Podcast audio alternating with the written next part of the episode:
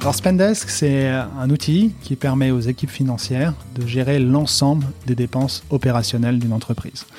La note de frais, les frais de déplacement, c'est quand même hallucinant quand on y réfléchit que c'est rentré dans les usages qu'un collaborateur, pour faire plaisir à son équipe financière, soit obligé d'engager son argent personnel pour se faire rembourser parce que l'entreprise n'est pas capable de lui donner un moyen de paiement faire des dépenses immédiates sur le terrain quand il en a besoin. Aujourd'hui, c'est marrant parce que les gens se focalisent sur comment je vais payer, alors que le seul truc qui est important, c'est quand est-ce que je vais payer.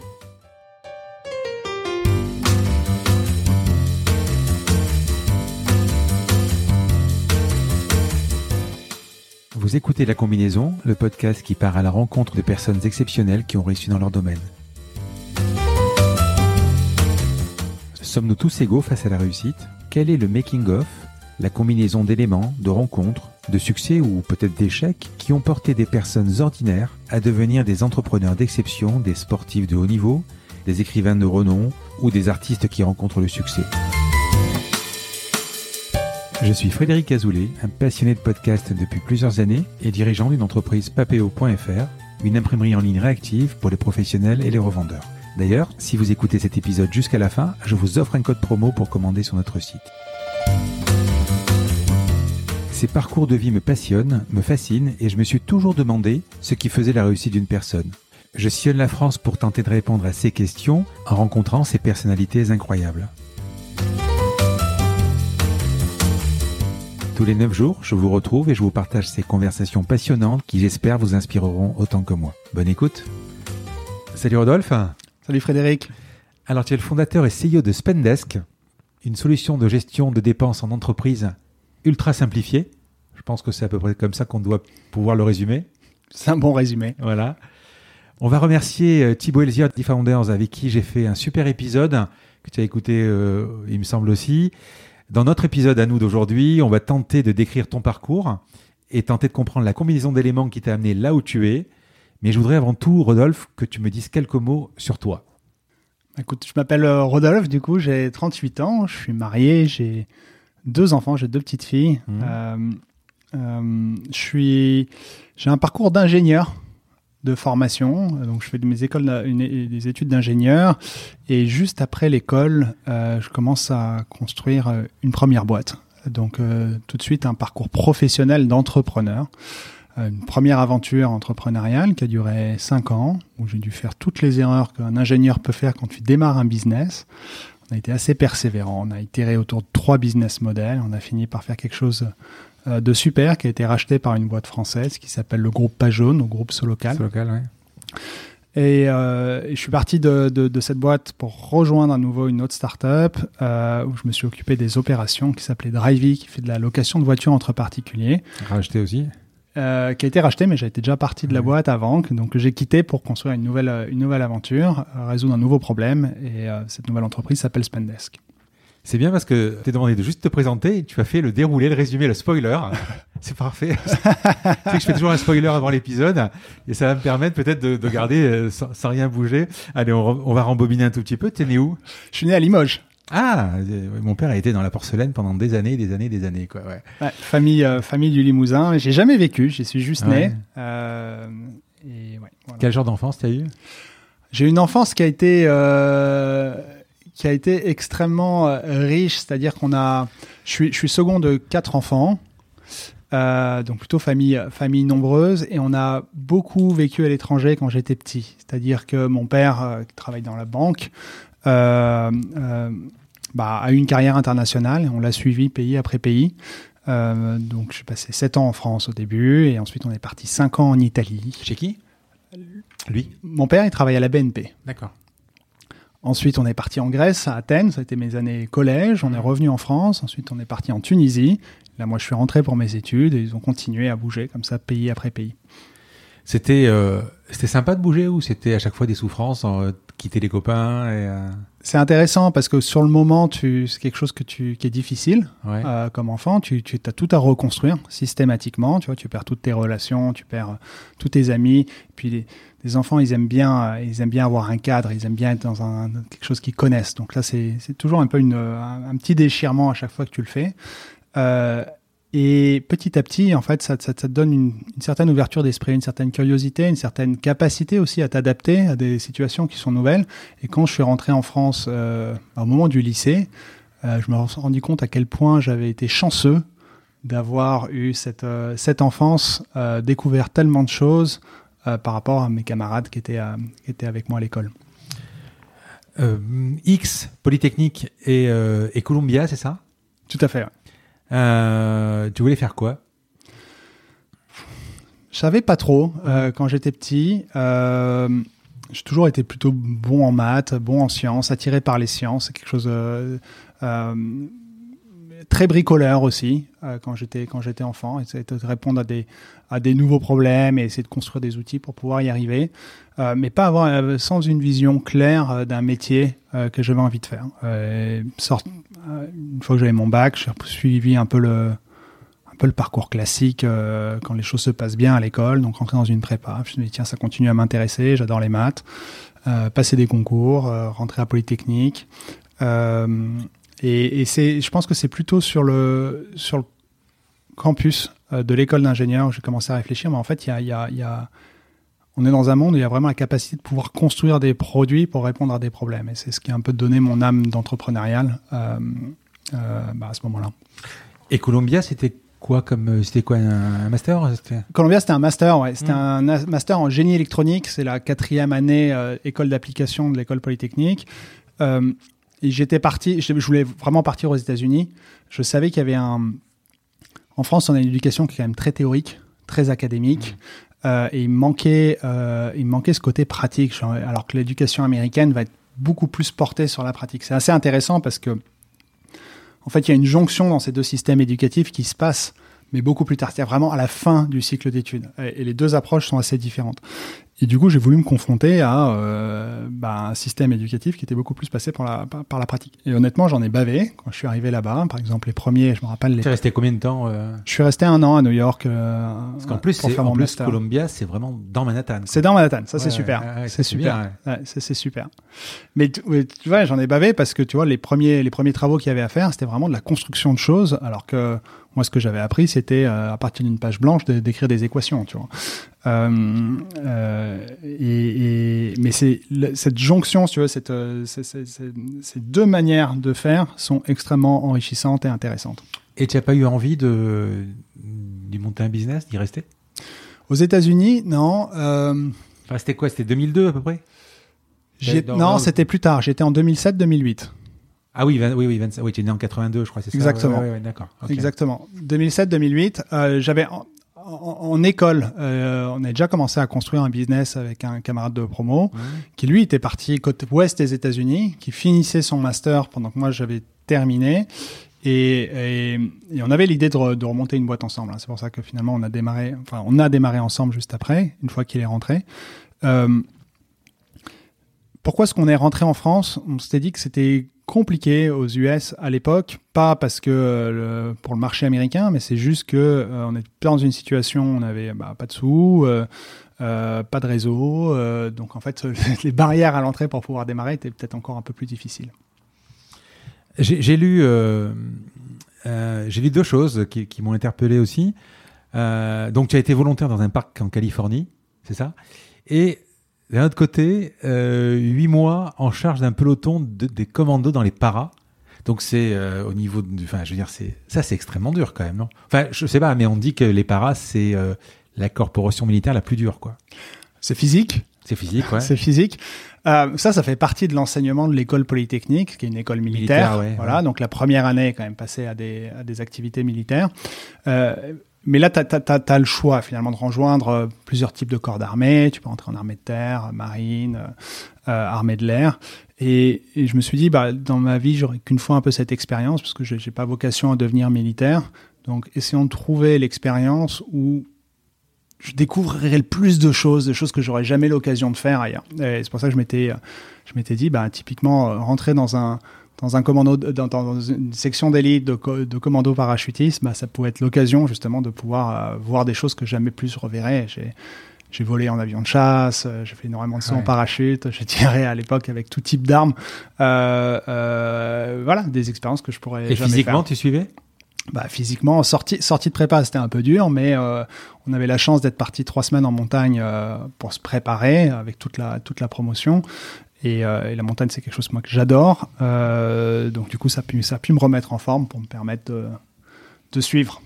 Et volontaire dans un parc en Californie Pourquoi? Alors, ça, c'était le, ça a été mon stage ouvrier. Euh, je voulais, je voulais aller découvrir les États-Unis Ouais. à l'époque, donc c'était un premier, un premier point. Et le deuxième point, je suis un, je suis un très très grand fan des, de grands espaces, Ouais. euh, espaces naturels. J'adore la montagne, c'est là où je passe l'ensemble de mes vacances. En fait, pas la montagne, l'alpinisme, c'est plutôt euh, faire des grandes randonnées, des grands treks dans des espaces qui sont très sauvages, très vides.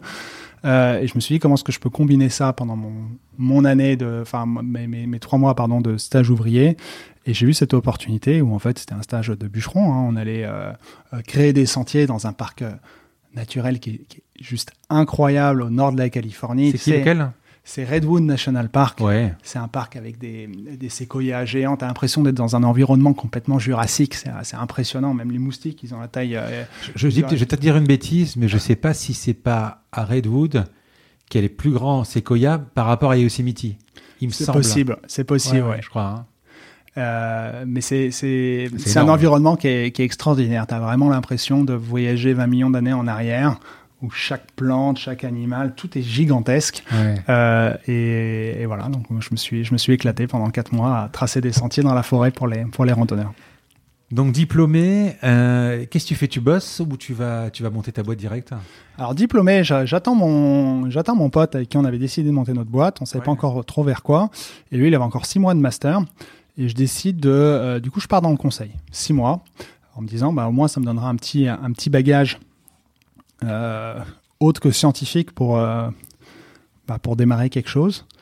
Et, je suis vraiment confronté à la un peu à la réalité du, business, c'est-à-dire à quel point mon enseignement assez théorique ou très scientifique pouvait être éloigné de ce que, ce que, ce que, ce qu'était un business. Donc, je suis très heureux de ce stage-là qui m'a donné une structure, une réflexion, un sens business que j'avais pas, euh, clairement pas, en sortie d'école, Comme tous les ingénieurs. comme tous les ingénieurs. Et donc Tu attends Donc, six mois J'attends six mois, mon, pote re- revient, et là on décide de monter une première boîte qui s'appelle. Alors, sur une idée un peu saugrenue, c'était une époque euh, 2007, c'était un peu l'époque des, des pages personnalisables, euh, des favorites, voilà, une sorte un peu l'époque du web 2.0. euh, euh, ça c'est les grands mots un peu buzzword de 2007, et, et on, crée une sorte de techno qui permet de de découper des portions de pages web, comme si tu découpais un vieux papier journal avec des ciseaux et que tu te faisais ton album photo, euh, pour te les agréger sur une page à toi et ces, ces morceaux de pages étaient, étaient vivantes. Vois, c'est un peu l'album euh, Harry Potter avec les photos des, des, des, des gens qui Mais vivent. C'était euh, ce qu'on pourrait appeler aujourd'hui des widgets? Alors, il y avait une technologie de widget qui te, te, te- te permettait finalement de construire euh, euh, toi-même un modèle, enfin, tu vois, un, euh, un rassemblement d'informations que pouvait sortir ta page. En fait, toi, tu construisais tes, tes widgets à la demande en découpant comme si tu découpais du papier journal. La techno était hyper dure à établir parce que finalement, il fallait, il fallait retraduire le comportement de ton site euh, euh, euh, sur le widget que tu avais des construit. mini-navigateurs, en fait. Exactement. Ouais. Exactement. Et mais bon, en fait, ça, ça, ça répondait pas vraiment à un problème. À part la beauté technologique du truc, euh, on, on résolvait pas vraiment de c'était, en fait, quand tu, tu allais charger avec Chrome ou, ou Safari ou Explorer à l'époque, c'était une page de. Enfin, tu, tu, tu la mettais en, en- Comment dire en- Une page de, une page de garde. tu pouvais l'utiliser en page d'accueil, page d'accueil, voilà. voilà, où tu pouvais l'utiliser finalement comme l'endroit où tu euh, retrouvais l'ensemble des, des portions du web qui t'avaient intéressé. Tu vois, tu faisais un recher- une recherche sur un sujet plutôt que de, de, de stocker des liens de favoris, tu savais pas ce qu'il y avait là-dedans. Bah, tu trouvais un texte qui t'intéressait, tac, tu le découpais, une photo qui t'intéressait, tu la découpais. Une... Alors vidéo, il n'y en avait pas trop à l'époque, ou euh, un- un- un- une application qui t'intéressait, tu la découpais, et tout ça se rassemblait sur ton espace avec une barre de recherche. Donc tu retrouvais toutes ces portions Ouais, de tes pages c'est une sorte de web clipper, c'est entre. Exactement. Ouais, ouais, d'accord. Et euh, comment vous avez eu l'idée de ça? On avait eu l'idée en se disant tiens mais en fait euh, justement il y a des gens qui construisent des business avec des widgets mais les widgets ça demande du développement à construire. Euh, ça n'a pas l'air si simple il n'y a pas une exhaustivité euh, complète. Comment est-ce qu'on peut simplifier cette expérience de la personne qui navigue sur le web et qui a besoin de retrouver son information une fois une fois qu'il l'a déjà consommé par exemple une fois? Et et ça, c'était notre besoin initial. Euh, bon, après, on était justement jeunes, on était très séduits par la solution technique du truc. Euh, pas forcément, euh, pas une très bonne compréhension du business qu'on pouvait construire. Et la techno, c'était vous C'était qui C'est nous qui l'avions construit. D'accord. Donc tu codais, toi, déjà à l'époque Je codais à l'époque, oui. Mmh, d'accord. Donc on a passé deux ans sur ce, sur ce projet avant de se rendre compte qu'on résolvait, enfin que c'est une très belle solution technique qui résolvait aucun problème. Donc l'erreur, je pense, numéro un que peut faire un ingénieur quand il, quand il démarre un business. Et là, on a commencé à itérer. Euh, on s'est dit, mais en fait, euh, c'est pas le bon business model. On a construit un nouveau business toujours un peu sur la même idée, comment est-ce que je permets aux, personnes de retrouver rapidement leur web favori. On avait fait une extension de navigateur à l'époque qui te permettait de, de, de, naviguer très rapidement ton historique de recherche de manière visuelle pour que tu le retrouves. Euh, par exemple, tu avais vu une vidéo d'un footballeur qui, euh, euh, marquait un but incroyable et que tu voulais la retrouver, en passant par Google, c'était compliqué de la retrouver, tu ne te rappelais plus quel mot-clé, où est-ce que tu l'avais et tout, alors qu'en cherchant dans ton historique, ben, finalement, tu l'avais immédiatement. Mais c'est pas, alors peut-être qu'il y a des extensions qui existent, mais même aujourd'hui, parce que ça m'est arrivé, c'est pas hyper clair, parce que l'historique aujourd'hui de Google Chrome, par exemple, c'est euh, lundi, euh, dimanche, vendredi, etc. C'est pas visuel c'est pas visuel. Je sais pas, ça doit exister peut-être des, euh, des, vignettes, mais c'est pas idiot comme truc en tout cas.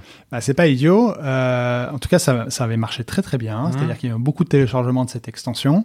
On avait un modèle qui fonctionnait sur du partage de revenus avec Google. Et en, en l'espace de deux mois, je crois qu'on avait, le ratio, on avait plus de 1000 utilisateurs, enfin plus 1000 fois d'utilisateurs qu'on avait sur notre premier produit après deux ans et quelque chose qui était rentable. C'est-à-dire que on arrivait à générer plus de revenus que ce qu'il nous en fallait pour acquérir nos utilisateurs. Donc on, bouclait la sortie sur l'entrée et finalement le modèle grossissait tout seul. Jusqu'à ce que Google nous coupe les vivres en disant bon, fait ce que vous faites c'est pas terrible, euh, donc passez pas par la case départ, touchez pas les sous. Euh, mais grosso modo du jour au lendemain on s'est retrouvé sans business. Donc ça c'était la deuxième itération. Ça fait plusieurs fois que j'entends ce genre de de, de, de, un moment quand, quand Google s'y mêle, ça peut être compliqué. Ça peut être compliqué. Alors nous, on n'était pas non plus extrêmement gros à l'époque, mais euh, euh, sur les revenus publicitaires, euh, à ce moment-là, on parle de ouais, 2000, 2009, il n'y avait pas énormément d'acteurs sur le marché. Donc si on, avait un modèle enfin, de business qui reposait sur un modèle publicitaire, ça, ça, pouvait que dépendre de Google. Hmm. Donc voilà, on se retrouve. Euh, alors là, on avait monté une équipe de à peu près 15 personnes. Donc du jour au lendemain, on n'avait plus de business. Donc on se retrouve à deux et on se pose la question de qu'est-ce qu'on fait? Euh, et en fait, on, commence à se dire est-ce que nous, on peut pas essayer de monétiser ce produit nous-mêmes? En utilisant euh, des technos, des briques technologiques qu'on a déjà développées on se disait, mais en fait, aujourd'hui, les gens, ce qu'il va falloir qu'on fasse, c'est qu'on puisse leur présenter une publicité qui est pertinente en fonction des mots-clés euh, de ce qui tape, qui recherche. Donc finalement, ce que fait euh, AdWords aujourd'hui. On a développé notre techno et on s'est rendu compte d'un truc hyper intéressant, c'est que euh, on arrivait à avoir une correspondance très forte entre les produits d'inventaire, d'affiliation qu'on utilisait à l'époque vis-à-vis des résultats de recherche que nos internautes tapaient. Donc on avait construit cette, cette techno de, de compréhension qui, hélas, n'était pas suffisante en termes de couverture pour faire que le modèle soit rentable. Mais c'est là où on a une autre idée sur notre troisième pivot, où on s'est dit, mais en fait, ce qu'on a réussi à faire, c'est de construire une technologie où si tu me donnes un produit, je suis capable de retrouver les intentions de recherche qui correspondent à ce produit-là, je suis capable de construire une publicité qui répond à cette intention de recherche. Donc en fait, je vais être peut-être plus pertinent en tant qu'annonceur sur Google AdWords si tu me donnes un produit à annoncer. Euh, c'est intéressant, surtout pour l'époque. Euh, votre techno euh, donc tu l'as pivoté deux trois fois. Euh, tu me parles d'intention, donc ça c'est super. Vous aviez quoi? Il y avait déjà Google Trend à l'époque ou c'était euh, comment vous arriviez à faire ces tendances là Non, on avait construit, on avait construit tout un dictionnaire sémantique, si tu veux, et on avait fait un modèle mathématique qui allait projeter une intention de recherche sur les différents modèles qu'on avait. Donc on avait tout un une capacité finalement. Toi, tu me donnais un produit, j'arrivais à le décrire avec quelques mots courants, et en fait, on vis-à-vis de notre sorte d'encyclopédie, tu vois, on arrivé à étendre toutes ces intentions euh, pour donner finalement quel est l'espace sémantique que les gens peuvent rechercher quand ils vont chercher ton produit sur Google. C'est ce qui se fait aujourd'hui en SEO, c'est comme ça. Comme... Exactement. mais ça n'existait pas à l'époque. Non, pas vraiment. Hmm, d'accord. Où tu avais des extensions, mais c'était pas poussé. Et après, tout l'enjeu, c'était de pouvoir te dire, est-ce que j'arrive à construire en langage naturel de manière automatique? Parce que du coup, tu n'allais pas miser sur 5, euh, 10 mots-clés vis-à-vis de ton produit. on allait miser sur des milliers de mots-clés. Euh, comment est-ce que tu arrives à construire une annonce qui répond à l'intention de recherche que tu pouvais avoir quand tu allais chercher avec ces mots-clés-là et qui mettait ce produit en valeur? Donc finalement, une annonce qui allait vraiment maximiser ton taux de clic. Et derrière, tout un système de bidding en temps réel qui allait adapter. Euh, alors, pareil, sur des modèles mathématiques qui étaient un peu complexes, puisque c'est des mots-clés quand même avec peu de recherche sur lesquels tu te positionnais, donc du coup avec peu de données pour pouvoir se dire est-ce que c'est quoi la prédictabilité de la rentabilité de ce mot-clé, mais qui allait s'adapter de manière euh, très rapide pour se dire en fait où est-ce que euh, je double, où est-ce que j'arrête, et faire en sorte que ce système fonctionne tout seul.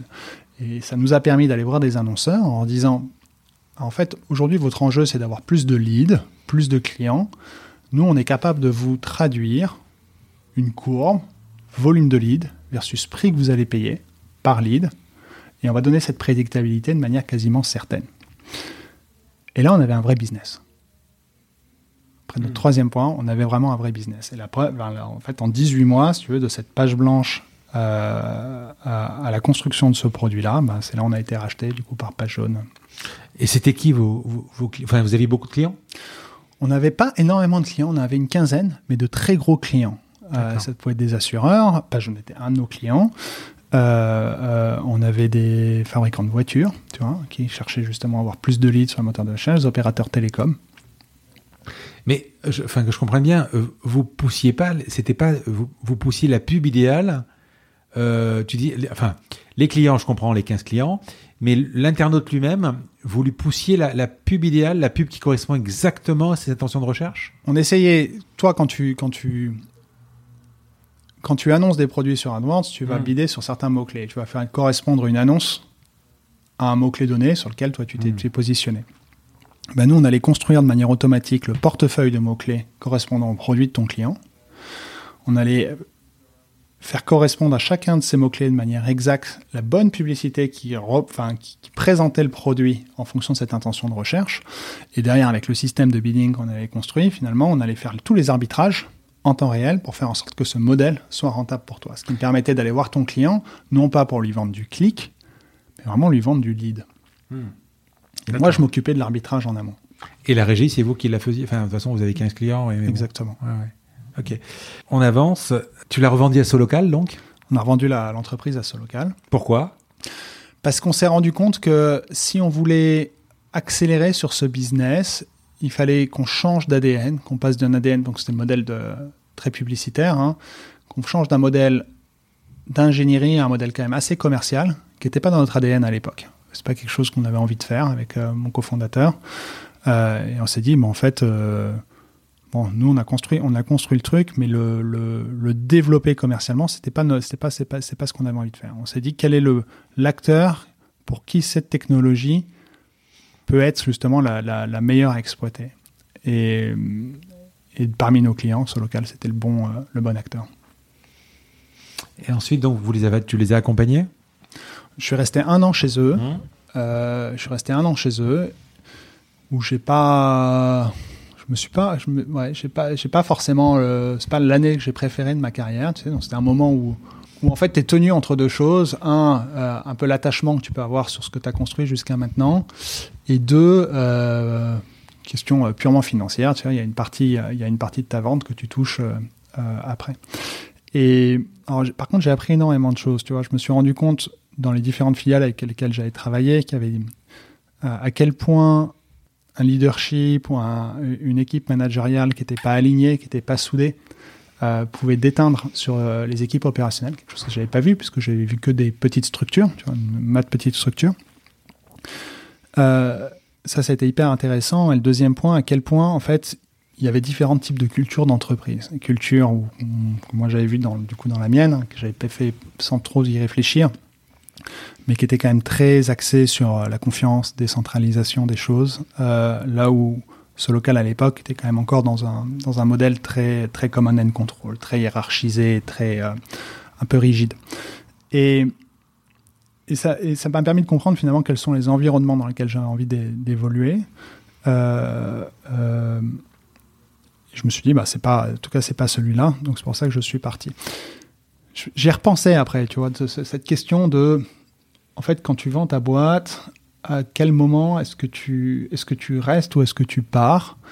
Euh, Moi, j'étais resté, je pense que j'étais resté un an pour les mauvaises raisons, qui sont plutôt des raisons financières. Et si je l'avais refait, tu vois, avec un peu plus de maturité, je me serais dit, bah, en fait, ce qui est le plus important finalement, c'est le, le temps que tu passes euh, à, apprendre et à faire des choses. Et si tu n'apprends pas, si tu n'as pas l'impression de, de, de, de développer ou d'évoluer, euh, finalement, tu as, as d'autres choses qui sont plus importantes à faire. Écoute, c'est une discussion que j'ai eue avec euh, Arthur Waller de Penny Lane, qui lui a vendu, je sais pas si tu connais un peu son histoire, il a vendu Press Match avant donc Penny Lane, une boîte de yield, enfin de, je sais pas si tu sais ce que c'est yield management, moi je sais pas ce que c'était à l'époque, et euh, il l'a vendu à Booking.com. Donc il est allé accompagner la boîte, son ancienne boîte chez Booking à Amsterdam, et il a trouvé une boîte incroyable où il a appris plein de choses, une boîte avec 2000 tech, enfin je veux dire c'était une boîte incroyable. On parle de Booking. Objectivement, et ça c'est mon avis, franchement, Solocal, c'est une boîte que je connais quand même. Hein, euh, avec la chute des pages jaunes, etc. Pour moi, c'est pas une boîte qui est, c'est une boîte qui est, j'allais dire, c'est presque IBM, mais euh, c'est pas une boîte qui est, pour moi, qui a énormément d'avenir. Je me trompe peut-être, hein, mais c'est pas une boîte ultra glamour, euh, sexy. Euh, euh, je sais pas. Tu me dirais va bosser chez Costo Local, ça me brancherait pas en fait. Je sais pas. Je me trompe peut-être. Hein. moi, je, trouvais que c'était intéressant à l'époque parce que c'est une, une, boîte qui, a, qui avait énormément d'atouts, qui les a peut-être encore. Hein, je, mmh. je, sais pas, mais avec une base client ah gigantesque. Ça, c'est, oui, bien sûr. Où des gens sont tellement habitués à payer leurs taxes. C'est une taxe quelque part pour être dans l'annuaire, si tu veux. Tu as une, as une opportunité commerciale qui est monstrueuse pour n'importe quel service web B2B euh, qui s'adresse au SMB, quoi, au PME. C'est juste euh, la plus grosse base que tu peux imaginer pour construire n'importe quel produit SaaS, euh, publicitaire qui s'adresse au PME ils avaient cet atout, quoi. Mais une boîte aussi qui est en transformation, justement, qui, qui, qui passe d'un modèle de rente, hein, tu vois, tout le monde est habitué de payer. je te dis, je pense à cette taxe, tu vois, as le commercial pas jaune qui passe tous les mois. C'est ça, oui. Et puis c'est pas ça, c'était pas une pub. Enfin, nous, on, on donnait, on devait donner 10 000 euros par an, quoi. C'était des gros trucs, quoi. Sans avoir une logique d'efficience. Et donc, tu as une logique de transformation de cette entreprise qui peut être positionnée de manière incroyable. Euh, vers, pour en faire, un, ça peut être un vrai géant tu vois, euh, du web, parce qu'ils ont déjà accès aux clients. Euh, mais du coup, avec euh, qui n'arrivent pas à se transformer, qui n'arrivent pas à, à, intégrer justement les acquisitions qu'ils ont pu faire, etc., qui avaient, qui beaucoup de mal. mais là-dessus, c'était hyper intéressant.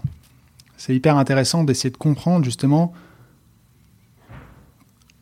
tu vois, à l'échelle, quand tu as un modèle qui fonctionne et que ton et que ton modèle ne va plus marcher, euh, va devenir, euh, va se faire disrupter, hein, pour utiliser le terme, qu'est-ce que tu dois mettre en place pour pouvoir réagir à ça? Alors, c'est une discussion que j'ai que j'ai hier avec David Bitton, donc un épisode qui n'est pas encore sorti, où quand euh, avec Wengo, il est monté jusqu'à 7 millions d'utilisateurs. Il disait à un moment, on n'a pas le modèle français, on n'a pas le modèle américain où les startups américaines peuvent arriver à monter, on les voit avec des réseaux sociaux, etc. On, parle de communauté. Si tu veux, une communauté de, de 7, 10, 30, 40, 50 millions d'utilisateurs, c'est valoriser ça à quelque chose. En France, j'ai l'impression que moins. Mais là, quand on parle de Solocal, la communauté, ils l'ont. Ils ont la communauté d'utilisateurs. Ils ont, ils, ont, une base, ils ont une base client et des utilisateurs. Si tu vois, ils ont les deux. Quoi. et des gens qui sont, et des gens, si on leur propose un nouveau produit, un bon pivot, des gens qui ont payé énormément, ils sont prêts aussi à dépenser. Et, et ils, ratent ce, ils ratent ce virage. Ouais, mais, je comprends pas. Mais dans des conditions qui sont très difficiles, parce que si tu reprends l'histoire, c'est une boîte qui est sortie de LBO d'Orange, donc là c'était les mmh. télécoms à la base. hein. bien sûr.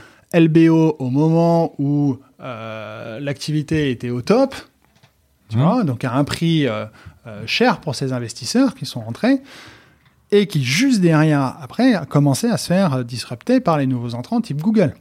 Euh, donc du coup, avec une pression financière euh, de, ces, de, de, de, ces propriétaires, hein, des fonds qu'il avait, qui était pas évident parce que chaque tests que tu peux faire risquent de te faire péter tes euh, ratios financiers et derrière, toute ta dette, elle se transforme en... Enfin, du coup, tes investisseurs tapent dessus. Donc, tu vois, et c'est là où c'est intéressant, c'est culturellement, comment est-ce que tu arrives à changer ce type de culture si le management est mis sous pression sur des ratios financiers qui sont importants, qui les empêchent finalement de libérer l'imagination au sein de l'entreprise et la créativité et l'intégration de nouveaux systèmes, c'est difficile. C'est ça qui est impossible. On parle de Drivey ou ça? Non, écoute, Drivey, j'y suis resté un, an avec vraiment cette logique de, de, voir finalement la prochaine étape, la prochaine, l'étape plutôt de, scale. Donc je rejoins Paulin que je connaissais, on était dans le même incubateur sur notre première boîte au moment où il, monte sa série 1 et je m'occupe des opérations, dont la finance. On grossit très très vite. Et c'est là, on peut y parler parce que c'est là où je pense que l'idée de Spendesk est arrivée, euh, où je me retrouve finalement, donc une entreprise, tu vois, type d'environnement que j'aime bien. C'est agile, ça va vite, euh, euh, les décisions sont rapides, les personnes ont, on donne vraiment à tout le monde le pouvoir de pouvoir agir sur leur, euh, sur leur périmètre, beaucoup d'autonomie, puis tu commences à grossir, et là tu te prends le chaos, parce que je pense qu'il n'y a pas d'autre terme, le chaos au niveau financier de ce type d'organisation. C'est-à-dire que lorsqu'on parle de quelque chose aussi sensible que le pognon, que l'argent, où tu commences à structurer une équipe financière, donc des gens qui sont dont le rôle c'est finalement de s'assurer que l'argent de la boîte est bien dépensé au bon endroit et bien conforme. Et ben dans un modèle complètement décentralisé comme ça, euh, c'est ingérable. Tu sais pas qui dépense quoi, tu sais pas quand tes dépenses vont arriver, tu n'as aucune prévisibilité. Euh, tu passes ton temps à aller chasser des factures chez des gens qui finalement ne sont pas euh, entraînés euh, à, tes besoins, ils sont pas financiers. Donc quand tu es 5, c'est facile, il n'y a pas de problème de communication. Quand tu es 80, ça devient beaucoup plus difficile. Et du coup, bah, tout, tout, est en, tout casse là-dessus. Toi, tu n'as aucun contrôle. Tu vois ton cash burn, tu n'as aucune, aucune visibilité dessus. Et tu te dis, bon, bah, ok, on est, il faut qu'on soit une boîte un peu plus mûre. il faut qu'on structure les choses. Et je me suis mis à, à mettre en place des process que j'aurais juste détesté si j'avais été de l'autre côté de la barrière. C'est-à-dire des choses que je demande aux gens pour pouvoir faire mon boulot financier qui n'avaient rien à voir avec eux, leur travail. Et si tu commences à, mettre des contraintes dans ton système. Et c'est là où je me suis dit, mais c'est pas possible, parce que tu es un gros croyant de ces organisations décentralisées. Tu es un gros croyant de pouvoir donner le pouvoir à toutes les personnes au sein de l'organisation de pouvoir prendre des décisions vis-à-vis de leur périmètre d'action. Mais quand on parle de pognon, t'arrives pas. Alors dans toutes les autres fonctions de la boîte, la technologie nous aide à le faire. Euh, aujourd'hui, un CRM commercial, ça permet à n'importe quel commercial de ton équipe d'avoir tout le contexte dont il a besoin pour pouvoir prendre une décision.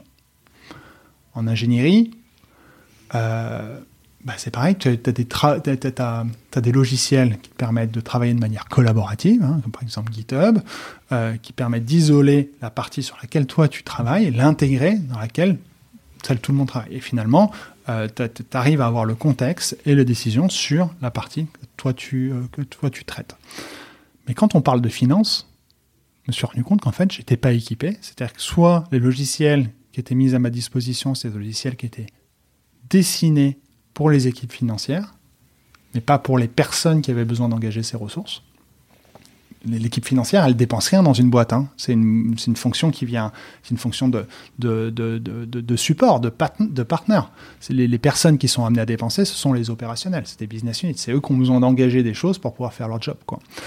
Et du coup, je me suis dit, en fait, on n'est pas équipé, on n'est pas équipé par, comme c'est le cas dans toutes les autres fonctions de la boîte, par l'outil qui nous permet de gérer l'interface entre la finance et les opérations.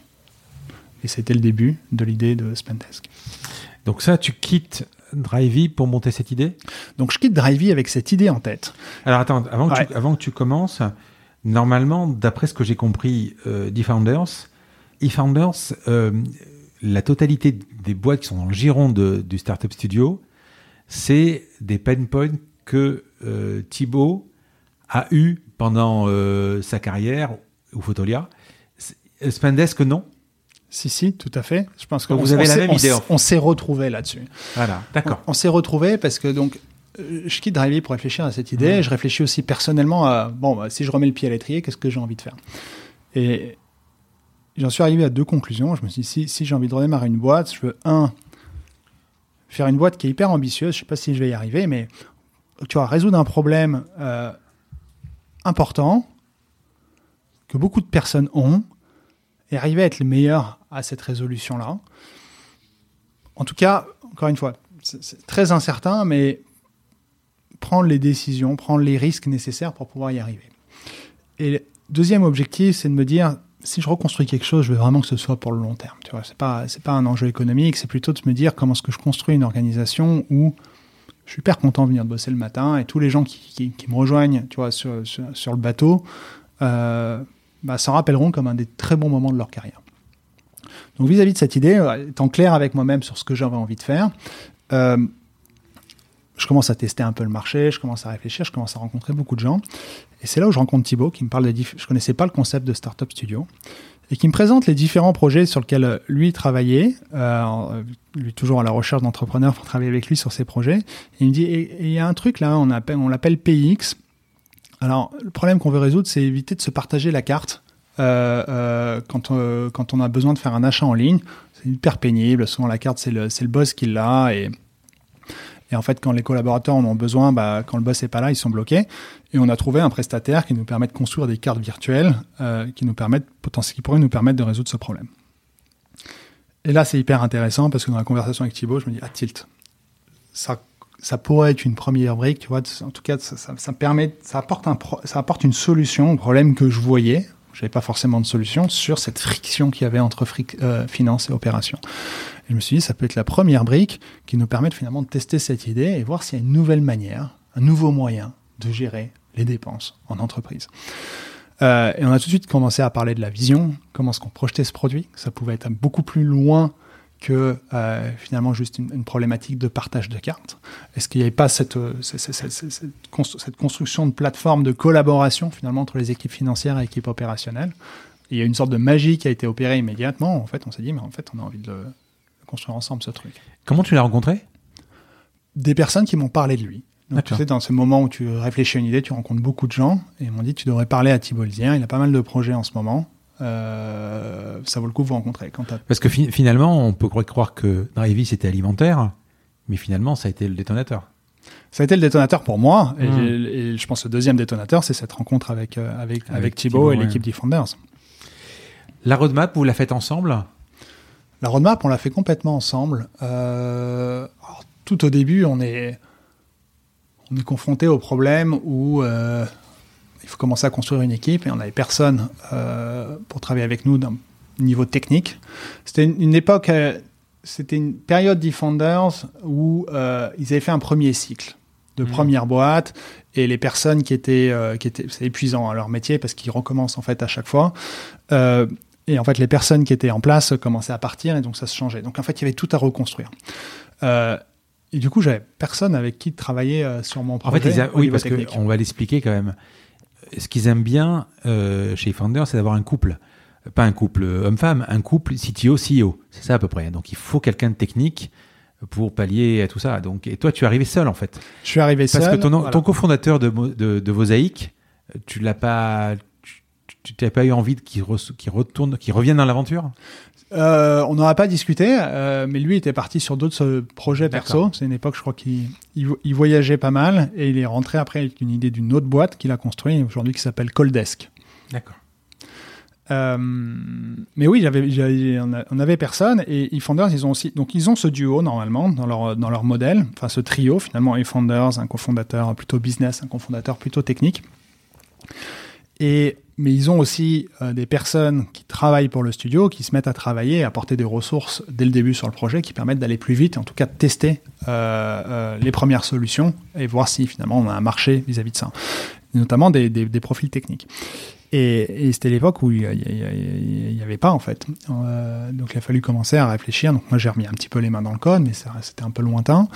et c'est là que Guillaume est arrivé on a monté en fait ensemble un programme qu'on appelait le programme AK en résidence. Comme il y avait un programme associé chez Founders, qui était l'idée, c'est de faire venir finalement des profils qui ne savaient pas forcément sur quel projet est-ce qu'ils voulaient euh, se concentrer, mais qui pouvaient pouvoir participer sur plusieurs types de projets. Mais tu le connaissais, Guillaume? Je le connaissais pas à l'époque. Ah oui. Et Guillaume est arrivé comme la première personne qui rejoignait ce programme de hacker en résidence. évidemment, vu que vu qu'on n'avait rien de notre côté, ben on, a, on a commencé à bosser ensemble. C'est là que je me suis rendu compte que ben, en fait, c'était lui, mon cofondateur, euh, la personne qui, tellement il était impliqué sur le projet, tellement il était engagé sur ce qu'il construisait, bah, finalement, c'était le parfait euh, binôme pour pouvoir euh, construire l'entreprise ensemble. Je pense que c'est le moment mûr pour que tu me pitches Spendesk, justement, que tu m'expliques un peu ce que c'est et que tu expliques aux auditeurs ce que c'est. Alors Spendesk, c'est un outil qui permet aux équipes financières de gérer l'ensemble des dépenses opérationnelles d'une entreprise. Mmh. Le, le, problème qu'on résout, c'est finalement le paiement. Le paiement en entreprise, à partir du moment où vous avez une équipe financière en place, c'est pas simple.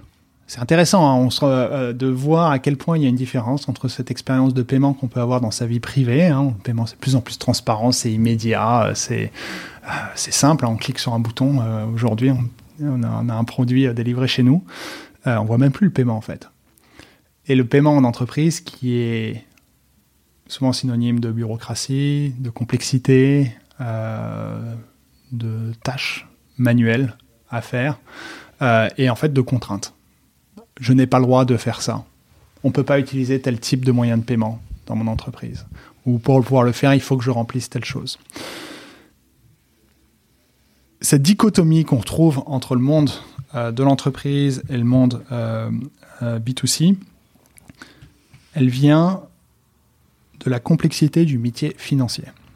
C'est-à-dire qu'à partir du moment où on a une équipe financière dans son entreprise dont le rôle est s'assurer de la conformité, de la sécurité, euh, du contrôle d'où va l'argent de l'entreprise et s'assurer qu'elle soit bien euh, dépensée au bon endroit, pour pouvoir opérer ces métiers, ils ont besoin, souvent c'est des équipes qui sont assez limitées, ils ont besoin de mettre un process en place et qui souvent apporte des contraintes. Et on se retrouve finalement avec une équipe financière qui est heureuse parce qu'elle a ce contrôle sur l'ensemble des dépenses de la boîte et des équipes opérationnelles qui sont malheureuses parce qu'elles sont contraintes. Tu veux acheter quelque chose en ligne? Ah oui, c'est quelque chose dont j'ai besoin. En fait, on peut pas, on ne traite pas les paiements par carte dans l'entreprise parce qu'on ne peut pas le contrôler. Donc en fait, il n'y a pas de paiement par carte. Nous, on fait que des paiements par virement. Bah, demande si ton fournisseur il accepte les paiements par virement. Ah bah non, il peut pas. ok. Donc en fait, ces discussions qui sont complètement inefficientes, inefficaces la note de frais, les frais de déplacement. C'est quand même hallucinant quand on y réfléchit que c'est rentrer dans les usages qu'un collaborateur, pour faire plaisir à son équipe financière, parce que son process ne fonctionne pas autrement, soit obligé d'engager son argent personnel pour se faire rembourser parce que l'entreprise n'est pas capable de lui donner un moyen de paiement pour qu'il puisse faire des dépenses euh, immédiates sur le terrain quand il en a besoin.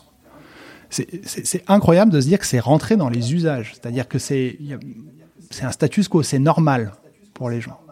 Mais le pourquoi, c'est parce qu'en fait, aujourd'hui, une équipe financière ne peut pas mener à bien sa mission de conformité, de contrôle, de sécurité quand des personnes doivent payer pour l'entreprise en déplacement. Parce que je ne peux pas voir ce qui se passe. Je ne peux pas m'assurer que ça rentre bien dans la politique interne de l'entreprise.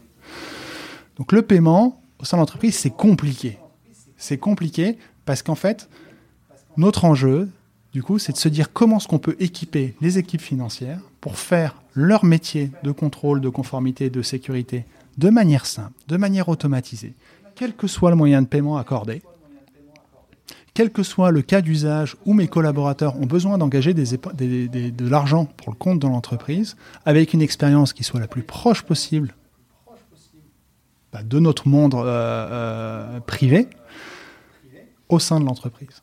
Et donc Spendesk, c'est quoi? C'est cette plateforme. C'est cette plateforme qui permet aux collaborateurs d'accéder à l'argent de la boîte quand ils en ont besoin, quel que soit le moyen de paiement.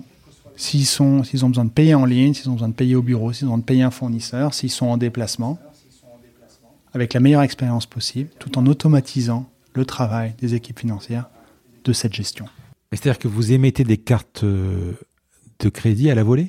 Alors ça, ça peut être un cas d'usage. Euh, en fait, quel que soit le moyen de paiement, si tu as besoin de payer ton fournisseur par carte, on va y mettre des cartes sur la plateforme. Si tu as besoin de le payer par virement, tu vas on va te permettre de le faire sur ta plateforme. L'exemple que tu carte de crédit à la volée, c'est un, un moyen de paiement qui va permettre de gérer ce workflow de dépenses en ligne. Quand tu t'achètes en ligne, le moyen de paiement privilégié, c'est une carte. Mmh. Hmm. C'est ce que tous les e-commerçants euh, mettent en place. Le problème pour une entreprise, c'est qu'un paiement par carte, c'est un paiement qui est synchrone, qui a lieu immédiatement. En fait, tu peux pas contrôler ce qui s'est passé avant la dépense de la carte. C'est un paiement qui est aussi est peu sûr. Parce que euh, quelqu'un qui se fait pirater, si tu centralises tout au sein de ta carte d'entreprise, le jour où tu as une fraude, toutes tes activités, tous tes services qui sont payés dessus euh, deviennent, euh, enfin, il faut que tu les remplaces. Donc souvent, dans une équipe financière, on te dit, dans une entreprise qui commence à, grossir, on te dit, nous, les paiements en ligne, on ne sait pas faire. On ne fait pas. Tu peux pas acheter en ligne. Parce que du coup, on ne permet pas ce moyen de paiement. La plateforme Spendesk, elle permet à un collaborateur lorsqu'il a besoin de faire un achat en ligne, un, de demander un engagement de sa dépense, est-ce qu'il a le droit de le faire? Donc là, la politique peut mettre en place tous les euh, systèmes de validation qui correspondent à sa politique interne. Et une fois que c'est le cas, maintenant, tu le rends autonome. Tu lui, il, permet, il accède à un moyen de paiement. Donc pour ça, il émet ce qu'on appelle une carte virtuelle. Ça va être une carte à usage unique pour cet achat-là. Et ah donc, qui répond aux enjeux, tu vois, de conformité et de sécurité euh, de son équipe financière, qui va pouvoir utiliser sur la plateforme e-commerce, qui, lorsqu'elle est débitée, va assurer une traçabilité sur l'ensemble de ta transaction, et derrière, une automatisation de la gestion de ta dépense pour la mettre en comptabilité. Mais si, par exemple, le, le je sais pas moi, tu un, collaborateur qui est pas du tout habitué à faire des notes de frais, à sortir de l'entreprise, qui pour un salon ou, quoi que ce soit doit partir euh, euh, à l'hôtel, euh, vous, allez lui émettre une, parce qu'une carte virtuelle, c'est pas possible s'il doit dépenser, manger le soir au restaurant. Vous pouvez lui émettre une carte momentanément? Donc là, tu as, as, un autre enjeu, c'est finalement les frais de déplacement. Hum. Donc ta personne, elle n'est pas au bureau. voilà. Comment est-ce que je fais? J'ai besoin d'engager des frais immédiatement parce que je suis un hôtel où je dois payer mon taxi. Comment Quelle est l'expérience que tu as envie d'avoir? Et là, tu as deux options finalement. C'est soit tu te dis, c'est une personne qui fait de manière récurrente des, euh, des déplacements, donc je vais lui fournir un moyen de paiement, je vais lui fournir une carte. Mmh. Euh, plutôt que ce soit sa carte perso, il va utiliser une carte d'entreprise, sauf que c'est une carte qui va être intelligente, sur laquelle toi tu vas avoir du contrôle en amont et qui va automatiser ce flux. Ou tu peux dire, bah, en fait, il y a des moments où il ne peut pas dépenser par carte, il doit dépenser par exemple euh, par cash. Ça m'est arrivé en voyageant en Allemagne, par exemple. Les taxis ne veulent, pas, de carte, ils veulent du cash. Comment est-ce que je me fais rembourser? Et là, c'est pareil. Par ta plateforme, sur ta plateforme, tu permets à ton collaborateur d'accéder au moyen de paiement de l'entreprise, donc soit me faire rembourser parce que je suis devenu le moyen de paiement, mais dans ce cas-là, c'est immédiat, soit de pouvoir utiliser une carte parce que j'ai besoin de payer par carte sur, euh, sur ce frais de déplacement-là, euh, pour pouvoir finalement euh, automatiser l'ensemble de ce flux-là. Et c'est un paiement modéré en fait Modéré dans le sens modérateur. D'accord. Tu as besoin, as besoin d'avoir du contrôle. Mais c'est la même chose si tu as besoin de payer un fournisseur. Tu, disais, j'organise un salon. Bah, finalement, j'ai pour organiser mon salon, j'ai eu besoin de réserver euh, mon espace. Et bah, tiens, il y a mon fournisseur qui m'a envoyé un devis de 10 000 euros et j'ai besoin de le payer. La finance là-dessus, elle doit valider que ça fait bien partie d'un, budget. Et encore, tu vois, c'est plutôt est-ce que c'est conforme avec la politique de la boîte? Euh, euh, c'est plus au niveau du projet. Est-ce que ça correspond bien à un budget donné? Donc toute cette notion d'engagement de dépenses, elle se fait au sein de notre plateforme. Et derrière, au moment du paiement, bah, tu assures la traçabilité sur cette facture. Dans ce cas-là, ça va être un paiement qui va partir par transfert, mais tout va se faire au sein de la plateforme Spendesk. Donc Spendesk, c'est vraiment cette plateforme qui va, ce qu'on dit all-in-one, donc finalement tout en un, qui va gérer toute la gestion de tes dépenses opérationnelles. Mais par contre, si, si, si tu, tu, tu as le 3D Secure, ça va arriver sur la carte virtuelle ou ça va arriver, donc tu n'es pas obligé de. Une fois que tu as, validé le paiement, ensuite tu t'occupes pas du 3D Secure, de la sécurité que ça Non, parce que c'est l'expérience, c'est le moyen de paiement est adressé aux collaborateurs. Toi, tu as déjà mis tes exigences de contrôle, tes exigences de conformité, tes exigences de sécurité qui font partie du métier euh, que tu as besoin d'effectuer quand tu es dans une fonction financière. Donc vous êtes un établissement de paiement de Alors aujourd'hui, on, en effet, on distribue des moyens de paiement à nos, mm. parce que ça fait partie finalement de ce du process, hein, du workflow, euh, mais on n'est pas nous-mêmes réglementés. On travaille avec des établissements réglementés mm. euh, qui font ça. Donc on travaille avec un établissement qui s'appelle Bankable. Mm. qui nous fournit justement un accès à différents types de moyens. C'est quoi, un core banking ou c'est euh, C'est un core banking, ouais. C'est comme un trésor? C'est comme un trésor. L'idée de base a évolué non, la, logique a été vraiment de se dire, dès le début, c'est comment est-ce qu'on construit le système qui rend le paiement simple, flexible, transparent, dans un contexte professionnel. Euh, et aujourd'hui, sur quoi on se concentre On se concentre vraiment sur résoudre le problème en interne créer l'outil opérationnel qui permet aux équipes financières de traiter leur interface finalement avec les équipes opérationnelles. Équiper cet outil, euh, donner, créer cet outil et équiper les équipes financières avec cet outil qui manquait lorsque j'étais chez Drivey pour pouvoir finalement euh, faire mon boulot sans avoir rajouté des contraintes sur le système. Et tu as des concurrents? Alors c'est intéressant parce qu'il y a... Soldo? Ouais, Soldo vont être plutôt sur la logique carte note de frais. Je pense qu'aujourd'hui, on a pris ce positionnement, finalement, cette plateforme unique. Euh, il, y a trois, il y a trois entreprises en Europe qui ont été euh, très bien financées, qui sont un peu dans le même domaine. Une qui s'appelle Soldo, l'autre Pléo et, la troisième, c'est nous. On n'a pas le même positionnement, on n'adresse pas les mêmes types de marchés. Ils sont plutôt sur la logique carte, tu vois, euh, mmh. paiement par carte. mais qui, qui montre, vu que les trois, les, ces trois boîtes, elles grossissent très bien euh, euh, dans différentes géographies, mais aussi dans les géographies, on est, on est en commun. Ça montre vraiment qu'en fait, le marché est en train de s'équiper, de réfléchir. Tu vois, tu, montres que le marché n'est pas servi aujourd'hui dans ta fonction financière par les bons outils pour pouvoir bah, finalement euh, s'affranchir des contraintes euh, euh, que la technologie peut résoudre. Donc voilà, et, surtout, on est, je pense que tous les trois réunis aujourd'hui, on est tous minuscules vis-à-vis de l'opportunité de marché qu'il y a derrière. Tu vois, on s'adresse à des entreprises qui ont, dans notre cas, tu vois, dès que tu as une équipe financière ou tu as quelqu'un qui travaille en finance chez toi, Spendesk est pertinent puisque finalement il te fournit le process, tu t'équipes, c'est l'outil qui te permet de le gérer. Euh, des entreprises avec une équipe financière jusqu'à à peu près 1000 euh, employés, parce qu'après on connaît pas très bien ces entreprises-là on a plus de 800 000 en Europe. Euh, aujourd'hui, on en, sert 2500. Euh, vous avez été accéléré par eFounders. Euh, est-ce que ça a été de façon classique Ce qu'explique Thibault, 18 mois, et ensuite vous sortez? Alors la vision d'eFounders à l'époque n'était pas aussi claire qu'elle l'est aujourd'hui. On était quand même dans les premières, les premières itérations. plus plus qu'une accélération, d'ailleurs, c'est c'est pas le bon terme pour moi. eFounders, c'est un de mes cofondateurs. Hmm. C'est un de mes cofondateurs qui apporte euh, bah, du coup une puissance de travail sur ces premières, sur la première partie, un peu sur le 0 to 1 de la boîte. Euh, euh, mais puis la tranquillité aussi, c'est-à-dire que vous occupez des choses essentielles en fait. Je pense que c'est vu que c'était la deuxième fois que je, je, je construisais une entreprise, c'est la valeur qui m'a attiré dans cette collaboration. C'est cette capacité à me fournir tout ce dont j'avais besoin pour que je puisse me concentrer sur la chose la plus essentielle euh, dans la construction de mon produit, c'est de comprendre mes clients et trouver la bonne solution qui répondait à leurs problèmes. Euh, alors que lorsqu'on entreprend, euh, une des grosses difficultés, c'est que finalement, la plupart du temps, on passe peut-être 15% de sa bande passante sur ce problème-là hmm. et 85% sur des choses annexes qui ne permettent pas finalement de se dire est-ce qu'on construit le bon produit pour le bon marché qui répond au bon problème. Et ça, c'est la grosse valeur Defender. C'est-à-dire qu'en termes de recrutement, construction d'équipe, marque employeur, euh, funding, tout l'aspect administratif, le, le fait d'avoir des ressources dès le début avec lesquelles travailler pour pouvoir construire son produit, euh, bah, ça apporte, ça permet vraiment d'aller beaucoup, beaucoup plus vite dans cette première phase. Et donc, vous êtes resté combien de temps dans le giron vraiment? Nous, on est resté, on est resté un an en fait je pense qu'on a été une des boîtes qui est sortie le plus vite Defenders parce que la première année, ça a été construire notre premier produit.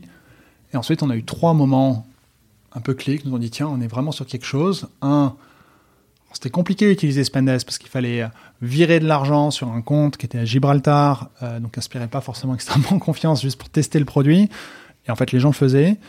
Donc, montrer que finalement, il y avait un vrai intérêt pour résoudre le problème. Deux, euh, on s'est rendu compte que l'usage de notre produit semaine après semaine, alors d'habitude il a plutôt tendance à se dégrader, nous c'était l'inverse, il augmentait. Plus en plus d'utilisateurs par entreprise qui venaient sur la plateforme, plus en plus de dépenses qui étaient gérées par Spendesk.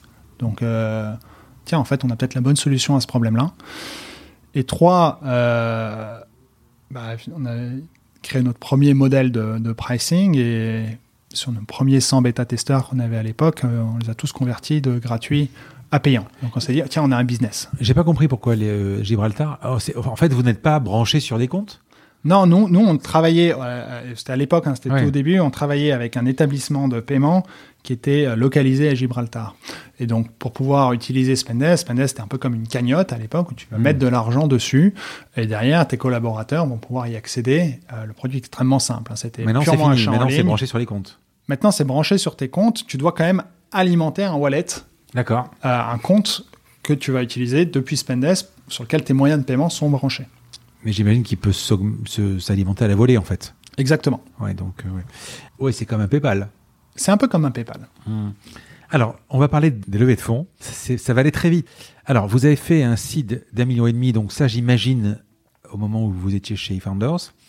Ensuite, série A de 8 millions, série B de 33 millions. Alors, pas de série C, mais une série B étendue de 15 millions. Tu vas m'expliquer pourquoi. Et d'ailleurs, c'est quelque chose que j'ai ressorti à plusieurs reprises, et c'est une, longue discussion qu'on a eu dans le podcast avec Thibaut, qui est partisan, lui, de ne lever que ce qu'on a besoin et pas plus, parce qu'il y, a beaucoup, il y a beaucoup de chefs d'entreprise, beaucoup de start qui vont lever trop et se faire évidemment trop diluer. Euh, je voudrais que tu m'expliques un peu ces levées de fonds, à quoi elles correspondent. C'est à chaque fois des étapes. Euh, et qu'est-ce que tu en penses donc de fait de ne pas trop se faire diluer et de lever exactement ce dont tu as besoin? J'ai posé 10 questions en tu as posé pas mal de questions. Euh, on peut revenir sur les histoires de funding de Spendesk et en effet sur le. Hmm. Après, sur, sur cette philosophie de levée de fonds. Euh, notre site, c'était quand? C'était euh, fin 2016. On a un produit, on a nos premiers clients, on a nos premiers euros de revenus. On devient indépendant d'e-founders. Manque une chose, à pouvoir payer les équipes. Euh, on était loin d'être, euh, de, pouvoir potentiellement prétendre à une certaine rentabilité. Euh, donc c'est là où on, lève notre seed, qui était principalement levé auprès de nos clients. C'est assez particulier. C'est que dans nos, dans boîtes de nos clients, il y avait beaucoup d'entrepreneurs qui voulaient du coup investir en Spendesk, très contents par le produit, et du coup qui ont participé activement à ce premier tour de table. Donc du coup, on est devenu une boîte autonome. Ça répond à ta question quand est-ce qu'on quitte le giron Defender? C'était là, avec cette levée de fonds, on était complètement autonome. De crowdfunding? Non, c'est nos clients qui m'ont dit. Euh, euh, une grosse partie qui m'ont dit écoute Rodolphe euh, ton produit est juste génial si un jour tu lèves des fonds on a vraiment envie de on a vraiment on aimerait bien participer combien de clients ont participé? Il y en a une, une quinzaine ah oui quand même d'accord ok euh, un an après, on atteint, donc ça nous a pris 12 mois, on passe de zéro finalement à 1 million d'euros d'ARR. Mmh. Euh, pas encore besoin de lever de capital, mais première discussion avec des fonds. Je rencontre Index Ventures qui ont, qui ont adoré euh, la vision, le projet, l'équipe. Et qui ont du coup, avant même qu'on rentre dans un process de levée de fonds, qui m'ont dit écoute, on a envie de participer à l'aventure, qui ont bah, du coup, qu'on a investi 8 euh, millions d'euros pendant notre série 1. Donc ça, on s'est retrouvé euh, du coup avec euh, bah, première équipe, premier produit, du cash en banque, et on a commencé à se dire ok, stop, c'est quoi le, c'est quoi notre prochaine étape? Et là, on a construit, on a construit notre plan en se disant bon bah aujourd'hui, on a un premier produit qui permet de gérer les paiements en ligne. On est loin un peu de notre vision, cette plateforme qui permet de gérer l'ensemble des dépenses opérationnelles. Donc un, commencer à bien construire l'équipe pour, euh, pour pouvoir développer ça. Et deux, bah, finalement, euh, vis-à-vis de notre ambition, ça, revient à l'objectif numéro un que j'avais, comment est-ce qu'on construit quelque chose qui, qui devient vraiment ce nouveau standard du paiement au travail. Euh, et c'est pas pas le standard français, c'est vraiment le standard global. Comment est-ce qu'on arrive à construire un modèle d'acquisition, un modèle un modèle business qui est capable de passer à l'échelle? On, s'est mis un peu en, marche vis-à-vis de ça. On a commencé à faire grossir les équipes. Petit à petit, on a trouvé, on a trouvé des modèles qui marchaient très très bien, une belle accélération de notre croissance. Euh, et en cours d'année 2019, pendant l'été, euh, index à nouveau, ils nous disent en fait, euh, vous marchez hyper bien, on peut vraiment accélérer. C'est une discussion que j'avais avec eux en disant quand est-ce que devrait être notre prochain tour de table, c'est quoi les grosses milestones? Et qui décident, euh, enfin qui du coup qui me font une proposition pour euh, investir du coup sur un deuxième tour de table avec 33 millions d'euros à cette époque-là, qui nous permettent vraiment d'accélérer notre expansion européenne et notre développement produit. Donc on démarre 2020 euh, hyper fort. derrière il y a le Covid. quel allait être l'impact de Covid sur Spendesk? Aucune idée avant que ça arrive. Euh, et là, on se rend compte que notre modèle est extrêmement résilient, qui en fait c'est un accélérateur pour nous, parce qu'il y a énormément d'entreprises qui ont besoin de, se mettre à travailler comme des boîtes modernes, donc de manière décentralisée, de manière distribuée. Euh, euh, donc tout s'accélère. mais je peux comprendre aussi qu'on ait du mal à répondre à la question. il y a un an pile poil, tu te dis il y a moins de déplacements, mais effectivement les gens ont leur bureau maintenant chez eux, ils vont quelque part dépenser. Voilà, tu as, des hypothèses que tu peux te faire, mais tu as plein de questions, tu vois, en tant qu'entrepreneur qui se posent. C'est est-ce que mon produit, c'est un vrai, un, un, vrai truc cœur, tu vois, c'est vraiment un truc que les gens veulent, ou est-ce que c'est lorsque tout va bien, tiens, c'est un outil sur le côté qui va me faciliter la vie? Et ça, c'est ce genre, c'est la réponse essentielle. Ça, tu peux l'avoir que lorsque tu vraiment tu traverses une crise où en fait, et on l'a vu chez nos clients, où tu deviens, tu as tellement besoin de s'assurer que ton cash sera là que tu vas aller reprendre tous les outils que tu utilises et tu vas dire ça, on en a besoin, ça, peut-être plus tard, euh, ça, on va peut-être économiser dessus. Et tu as vraiment ce tri qui est fait sur les différents outils. C'est là où tu sais. Est-ce que hmm. tu es, est-ce que es cœur ou est-ce que tu es plutôt satellite hmm. Nous, on a découvert qu'on était cœur là-dessus. Au-delà de ça, c'est on était cœur parce que les équipes financières allaient utiliser Spendes pour avoir cette traçabilité sur leur cash. Mais en plus de ça, là on change la manière de faire les choses, là on équipe des, équipes financières qui n'avaient aucun équipement hier, qui ont déjà des process en place, des process internes, qui sont devenus complètement obsolètes du jour au lendemain à cause de cette nouvelle manière de travailler. C'est plus possible aujourd'hui d'aller voir ton équipe financière au bureau pour leur dire hey, j'ai besoin d'un moyen de paiement pour faire une dépense. Non, bah non, tu es chez toi. Comment tu fais? Euh, D'ailleurs, soumettre une facture à aller payer. Comment tu fais? Donc, ces équipes-là se sont dit bah, en fait, euh, aujourd'hui, on ne peut plus opérer comme on opérait avant. Il faut qu'on trouve une solution. Ah, mais en fait, Spendes, ça pourrait être la bonne solution. Donc, et, comme tu dis, en même temps, euh, le volume des dépenses euh, complètement réduit. Tu vois, frais de déplacement, il n'y en a plus, frais de voyage, il n'y en a plus, événementiel, il n'y en a plus. mais en même temps, il y a un certain type d'achats qui sont, qui, sont encore présents. Beaucoup de chômage partiel, donc du coup, les, collaborateurs qui sont pas là, qui n'ont pas d'activité, qui ne vont pas aller dépenser pour leur compte d'entreprise. et c'est hyper intéressant parce qu'on a vu à ce moment-là qu'une fois que l'économie que les entreprises se sont adaptées à cette nouvelle normale, nos chiffres de croissance sont vraiment accélérés.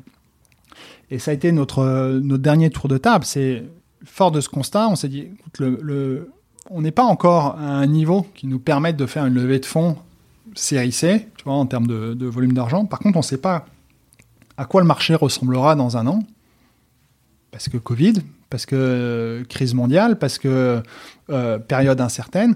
Comment est-ce qu'on sort de, ce, de cette crise beaucoup plus fort qu'on l'est aujourd'hui? On sait qu'au niveau produit, on est extrêmement résilient, au niveau business, on est extrêmement résilient. Comment est-ce qu'on peut se renforcer pour accélérer sur cette opportunité? Et nous, c'était clair qu'en se disant, mais en fait, si on a 15 millions en banque, sachant l'incertain qu'on a devant nous, ça sera on sera d'autant plus fort que ce qu'on l'est aujourd'hui. Et c'est ce qui nous a permis de faire rentrer un nouveau fonds au capital qui s'appelle Electrodes, qui nous suivait vraiment depuis le, le début de l'aventure, qui a jamais pu rentrer jusqu'à jusqu'à maintenant et qui était très très heureux de pouvoir, de pouvoir collaborer avec nous à ce moment-là. Vous visez quand la rentabilité? On pourrait être rentable aujourd'hui. Je pense que c'est dans, dans, un modèle de récurrence comme ça, euh, la question c'est qu'est-ce que tu mets en face de ta croissance? Aujourd'hui, dans notre modèle, hein, nos, clients nous payent tous les mois, ils ne nous payent pas en avance sur un an. Donc, tu vois, on ne peut pas utiliser notre croissance client pour croître. Euh, euh, ta rentabilité, tu la, tu, la modules en fonction de ton, ta croissance. Donc, tant qu'on est en train d'équiper un marché, tant qu'on est en train de, ben, justement de construire ce nouveau standard, cette nouvelle manière de payer au travail, cette nouvelle expérience pour les employés, euh, notre enjeu, c'est plutôt un enjeu de pénétration dans notre marché qu'un enjeu de rentabilité. L'acquisition est chère de clients? Notre acquisition euh, est complètement raisonnable vis-à-vis de notre hmm. business model. Et ça coûte combien? Parce que en fait, sur le site, il n'y a pas de. Enfin, c'est un business SaaS, mais il n'y a pas vraiment de. C'est un pourcentage. Euh, bon, j'imagine c'est pas un pourcentage sur les dépenses, c'est sûrement une solution SaaS. C'est une solution SaaS. Tu payes un abonnement euh, qui démarre à 89 euros par mois en fonction. Par user Non, donc ça c'est un accès à la plateforme et après ah. tu vas payer 6 euros par utilisateur actif, donc les personnes qui font effectivement un paiement pendant le mois. D'accord. Euh, comment ça se fait qu'il n'y a pas, il y a pas les tarifs sur le site? Vous laissez ça aux sales? Non, c'est pas ça. C'est euh, vu que c'est une nouvelle manière de faire les choses, ça a été assez. Euh, c'est un travail qui est permanent de se dire en fait, c'est quoi le modèle? Comment est-ce qu'on price ça? Comment est-ce qu'on arrive, c'est quoi le bon modèle dessus? Donc on, on, a, on fait beaucoup d'itérations, on discute beaucoup avec nos clients, euh, et du coup dans cette phase-là où on reteste des nouvelles choses, parce que en fait nos tarifs parfois ils sont sur le site, parfois ils le sont pas, et ah puis il y a des, des, tests AB qui sont en place, euh, où euh, bah, en fonction de ces moments-là, bah, tu vas voir un, un, tarif ou pas. Mais si tu le demandes, on a une grille aujourd'hui qui est extrêmement transparente sur combien va te coûter Spendesk par mois. Juste sur le. Tu n'as pas répondu sur le côté. Euh... Bah, moi, ça, ça je pense que ça dépend de ce que tu as envie de construire. Euh... Lever des fonds, pas lever des fonds, c'est la première question, je pense. Mmh. Euh, question qui est extrêmement pertinente. Tu lèves des fonds, tu rentres, à partir du moment où tu rentres dans une logique de levée de fonds, c'est que tu rentres dans une certaine dynamique de boîte. Tu sais que si tu continues cette dynamique, tes investisseurs vont être des gros euh, actionnaires euh, à terme. En même temps, ça te permet finalement d'avoir les moyens de tes ambitions. C'est une question de vitesse et c'est une question d'ambition de, ce que tu as envie de construire. Pour moi, avec le modèle eFounders, et ça revenait à, à cet objectif numéro un, c'était évident que dans le modèle dans lequel vont être, il fallait aller il fallait, aller chercher euh, des fonds de capital pour pouvoir se développer. Euh, Qu'est-ce que tu lèves Il y a deux écoles là-dessus. Euh, moi, je suis plutôt de la deuxième école. Tu as intérêt, encore une fois, hein, ça dépend de tes ambitions et de ce que tu imagines, quelle est la vision du monde que tu. Enfin, la vision tu vois, du, monde une fois que tu as résolu le problème que tu es en train de résoudre. Euh, pour nous, vu que c'est énorme, qu'on se dit, en fait, tu veux devenir ce standard du paiement au travail, tu veux tu vas devenir l'outil qui permet d'opérer euh, finalement l'ensemble du paiement B2B, euh, tu es sur une opportunité, mais qui est juste gigantesque.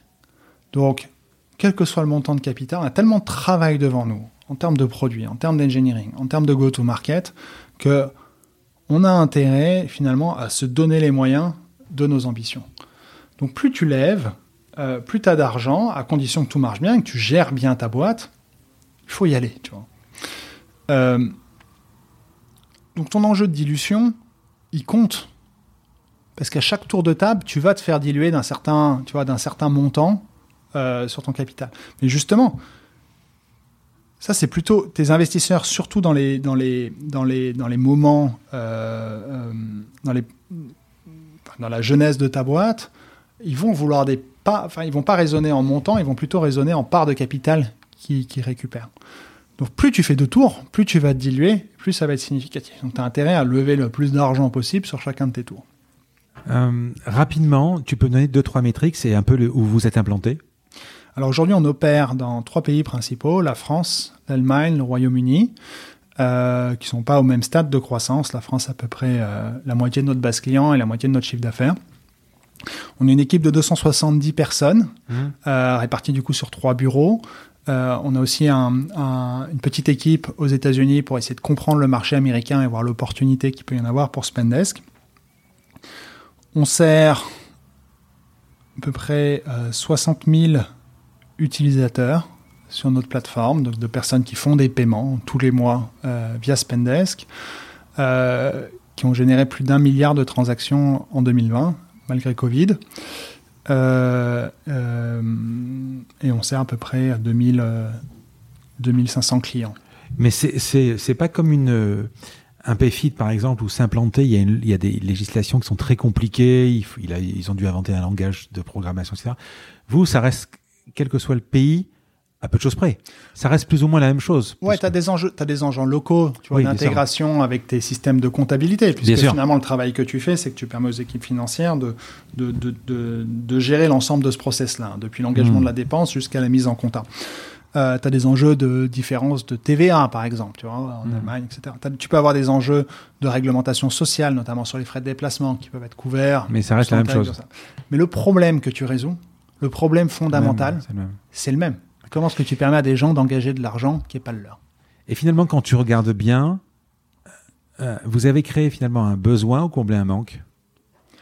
On a comblé un manque. On a, on a, on s'est attaqué à un problème euh, issu d'une expérience qui était euh, pas satisfaisante, mais qui créait une sorte de status quo.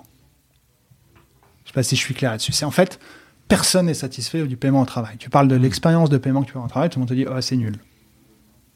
Ah, c'est lourd, assez, assez pénible, assez contraint. Mais c'est comme ça.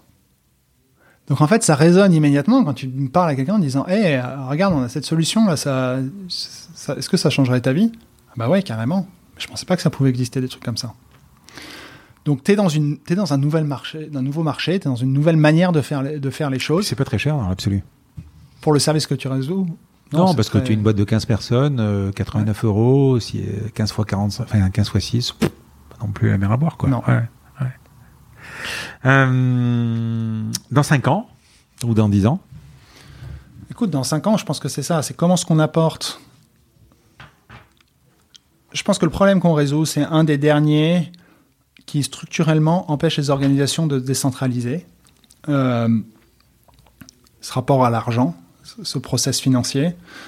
Si on arrive, en résolvant ce problème, à construire des environnements de travail où les décisions se prennent rapidement, où les gens ont le contexte pour pouvoir prendre ces décisions, même quand il s'agit d'argent, où euh, la collaboration entre une équipe financière qui aujourd'hui est représentée un peu par le, bad cop, la, la, personne qui l'empêcheur de tourner en rond au sein de l'entreprise et qui devient plutôt ton partenaire, la personne qui va travailler sur le business et faire en sorte que le business euh, euh, se développe, euh, je pense qu'on aura créé quelque chose qui sera assez exceptionnel.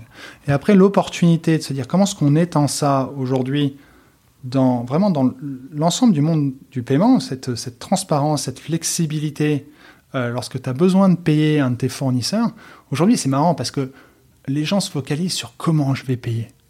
Alors que le seul truc qui est important, c'est quand est-ce que je vais payer. Oui, bien sûr. Euh, une fois que tu résous ce problème, là, je pense que tu apportes une vraie flexibilité dans l'ensemble de ton système. Ton rôle, c'est quoi aujourd'hui? Mon rôle, euh, c'est beaucoup de choses. Je pense qu'en tant, en tant que... Vous êtes combien de cofondateurs? On, est, on était trois, on est hmm. deux. D'accord. Ton rôle, donc mon rôle, mon rôle en tant que CEO, il y a trois, euh, je pense qu'il y a trois missions principales. Un, c'est s'assurer qu'on ait une vision claire de là où on veut aller et qu'elle soit communiquée. Deux, s'assurer qu'on ait les bonnes personnes au bon endroit pour pouvoir exécuter cette vision. Et trois, s'assurer qu'on ait bien toutes les ressources nécessaires, capital y compris, pour pouvoir la, réaliser.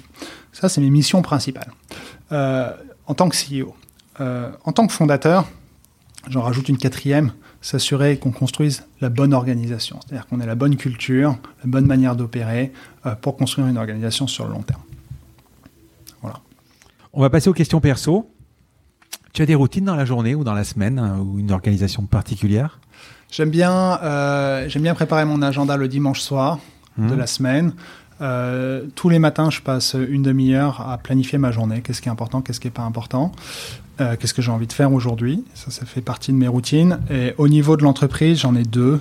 Euh, on fait un, euh, j'envoie une vidéo le lundi matin pour donner un aperçu du business à l'ensemble de l'équipe. Le mhm. jeudi soir, on se réunit tous ensemble pour, pour partager nos résultats, partager nos expériences, partager ce qu'on a bien fait, ce qu'on a mal fait. Donc ça fait partie de nos rituels. Quand tu vas quitter le bureau le soir et que tu n'as pas fait toutes tes tâches, ça te pose un problème? Ça me tend un peu, euh, ça me tend un peu, mais je m'y suis fait. J'ai tendance à couper quand je pars du bureau, je coupe. Inbox zéro Inbox zéro. Ouais, c'est bien. Tu prends le temps de vivre ou tu, ou tu bosses comme un malade? Euh, Je suis passionné, donc je, je, bosse évidemment beaucoup. Alors est-ce que... Sur un week-end? Non, je, passe, je, je, je, fais en sorte de prendre du temps euh, pour, mes enfants. C'est important pour moi. La, la vraie question, c'est pas quand est-ce que tu travailles, c'est finalement ta présence d'esprit, euh, être là euh, quand, quand, quand, quand tu es avec eux. Et c'est ça que je trouve le plus difficile en ah tant qu'entrepreneur, c'est que tu as toujours la tête quand même prise par soit des idées, donc de l'excitation, soit des problèmes à résoudre. mais la présence, le temps de présence actif est, est dur à faire, même si tu ne travailles pas effectivement. Il y a ce, moi j'ai travaillé sur ce SAS, c'est-à-dire ce que j'appelle le SAS, c'est entre le moment, maintenant mes enfants sont grands, hein, mais entre le moment où tu quittes le bureau, éventuellement avec un problème, et au moment où tu vas rentrer à la maison, où ils n'ont pas à subir ton problème ou ton humeur ou tes soucis, il y a ce moment qui est la distance euh, en voiture ou peu importe de sas. Il faut arriver à décompresser dans ce moment-là. C'est compliqué à faire, mais euh, quand on y arrive, euh, ils sont pas responsables en fait. Hein, non. non, non, complètement. Et ça, c'est, je pense que c'est très important et, ça crée ces moments de valeur qui sont, qui sont, parce que quand t'es là et que t'es en fait t'es, avec tes enfants mais t'es pas là, je trouve qu'il n'y a rien de plus triste. Enfin, tu vois, euh, à quoi ça sert? Soit tu vas travailler, soit tu, soit, soit, tu profites de ce moment-là. Euh, donc déjà, en avoir conscience, c'est important. Mais comme tu dis, après, il y a des... Moi, tu vois, un des tips que j'ai là-dessus, c'est, tu vois, sur les problèmes ou les trucs, bah, quand je sais que je coupe, je me les note dans un coin. Ils sont, je sais que je les perdrai pas, j'ai plus besoin d'y penser et je retournerai dessus, par exemple, plus tard. Quelle boîte t'aurais aimé, quelle boîte connue euh, tu aurais aimé créer? Airbnb. Est Ouais, Airbnb, euh, c'était une idée euh, avec mon cofondateur, là, avant notre première boîte. On, y avait réfléchi, on s'est dit, c'était pas Airbnb, on n'avait pas forcément la prétention de, faire ce qu'est Airbnb aujourd'hui. On s'est dit, il y a quand même un problème sur ce marché, là, de l'immobilier. Il y a énormément de maisons qui sont utilisées par des personnes de temps en temps. Est-ce qu'il n'y a pas un moyen d'arriver à flexibiliter ces offres qu'on peut trouver sur un Arbritel ou sur des gîtes de France, mais de manière beaucoup plus moderne? Puis finalement, on est passé à autre chose. mais je trouve cette flexibilité que ça donne quand tu voyages, euh, d'avoir des expériences qui sont personnalisées, euh, absolument exceptionnelles. Euh, surtout qu'Airbnb, tu vas te souvenir d'un pays, peut-être d'un repas, etc. Mais bon, l'hôtel, etc. Et là, il crée une expérience, en fait. Une expérience. C'est une expérience. Tu vois, mais même la conversation que tu peux avoir avec un autre, qui va te donner des bons, des bons hmm. plans, des choses. Il y a une connexion sociale et humaine qui est, qui est, extrêmement intéressante et qui est pas juste essayer de trouver une chambre d'hôtel moins chère ailleurs, quoi. Ta plus grande fierté? Mes deux enfants. Professionnel Écoute, euh, je pense que je pense que c'est de quand les, gens autour de moi sont contents d'être dans l'entreprise qu'on est en train de construire ensemble, mhm. euh, hyper engagés. Je pense que ça c'est ce qui me rend fier au quotidien, donne vraiment envie d'avancer. Dans ton parcours, euh, qu'est-ce qui t'a surpris que tu n'avais pas prévu? Bien ou mal, hein Ouais. Difficile cette question. Euh, je pense qu'une première surprise, ça a été la réalité du monde après mes études. du, business, quoi, euh, sortir des équations. Euh, peut-être dernièrement, à quel point aujourd'hui construire une entreprise, notamment tech, est devenu facile par rapport à il y a dix ans? À quel point le système, euh, notamment en France, a changé l'accès à la technologie, la capacité de construire un produit. À l'époque, à l'époque, on avait presque besoin, euh, tu vois, d'acheter un serveur dès que tu commençais. Hmm. Si je te prends au moment où tu discutes avec Thibaut, je te téléporte à aujourd'hui, tu as été surpris de, cette, croissance fulgurante? J'ai été surpris. Non, ce qui m'a surpris, c'est que finalement, on réalise notre plan tel qu'on l'avait planifié. Tu vois, et c'est presque. Je me rappelle d'un chez Founder, c'était un truc qui s'appelle les Demo Day, où finalement tu commences à présenter ton projet aux autres projets. je me rappelle du premier, on avait, euh, euh, on s'était donné un peu des milestones à deux ans, où est-ce qu'on avait envie d'être, et à quel point on a réalisé ces milestones l'une après l'autre. Euh, donc je pense que on a eu énormément de chance. Finalement, c'est pas, c'était pas surpris parce que quelque part on s'était dit sur le papier, c'est là où on a envie d'être, mais on a énormément de chance d'y arriver. C'est-à-dire que toutes les planètes se sont alignées. Qu'est-ce qui t'énerve? Le fatalisme, quand c'est l'impression que rien n'est possible ou euh, qu'est-ce qu'on peut y faire. Euh, c'est quelque chose qui me qui, m'énerve. Est-ce que tu peux me donner deux trois étapes de ta vie professionnelle qui t'ont marqué?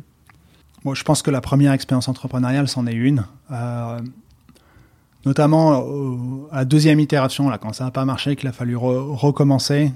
ça m'a bien fait réfléchir sur pourquoi ce que j'entreprenais, qu'est-ce que j'essayais d'atteindre à quel point j'étais à l'aise avec ça. Ça, je pense que ça a été une. Euh, deuxième étape, c'est peut-être, euh, ouais, c'est peut-être la, ma première expérience justement dans le concept, ma première expérience professionnelle où je me suis rendu compte de la réalité, la réalité du business. Tu as des hobbies ou tu fais du sport? Euh, je, fais, je fais du sport, j'ai fait beaucoup de rugby quand j'étais jeune, j'ai ah fait pendant, pendant 15 ans, j'ai arrêté, j'ai arrêté parce que je me blessais trop. Je suis un gros fan de BD et sinon, ah ouais, j'aime beaucoup. J'aime beaucoup, j'en ai beaucoup. Je suis un gros fan de Tintin, mais, c'est plus vieux peut-être que comme ouais. Mais j'ai ouais, beaucoup de BD, j'adore, j'adore, j'adore lire des BD. Donc j'allais te poser la question, quel est le bouquin sur ta table de chevet Si c'est une BD Alors il y, a, une BD. là, je suis en train de lire Les Maîtres de l'Orge, mais j'ai aussi des bouquins. Je lis pas mal. là aujourd'hui, j'ai Pierre Lemaître, le miroir de nos de nos peines. Pas de management? Si, j'ai aussi un bouquin de management. celui que je lis en ce moment, c'est Crucial Conversation de Patterson. Film ou série? Série. Laquelle la dernière?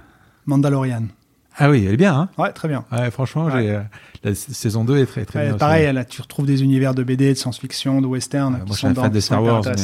Mais, euh, qui pourrait être le prochain invité de mon podcast que tu pourrais me présenter? Bah, Je peux te présenter mon ancien cofondateur, Vincent Gire. Mmh. Euh, personne extrêmement brillante, un inventeur, avec, une histoire, avec une histoire assez intéressante à raconter. Qu'est-ce qu'il qu'est-ce qu'il fait aujourd'hui? Aujourd'hui, il, il a construit une boîte qui s'appelle Coldes, qui font des, euh, ils utilisent l'intelligence artificielle pour faire des, des, des, voice bots, donc des personnes qui répondent au mmh. téléphone et tu as l'impression de parler à un humain. Ah oui? Mmh. Tu mets en relation? Ouais, avec plaisir. Quelle est la phrase ou la citation qui pourrait résumer ton parcours? euh, Fortes fortuna iuat, la fortune euh, sourit aux audacieux. Ok, je note. Allez, je te pose la dernière question du podcast. Donc ce podcast s'appelle La combinaison parce que je cherche à comprendre la combinaison d'éléments qui a amené la personne que j'ai en face de moi là où elle est. Rodolphe, quelle est ta combinaison?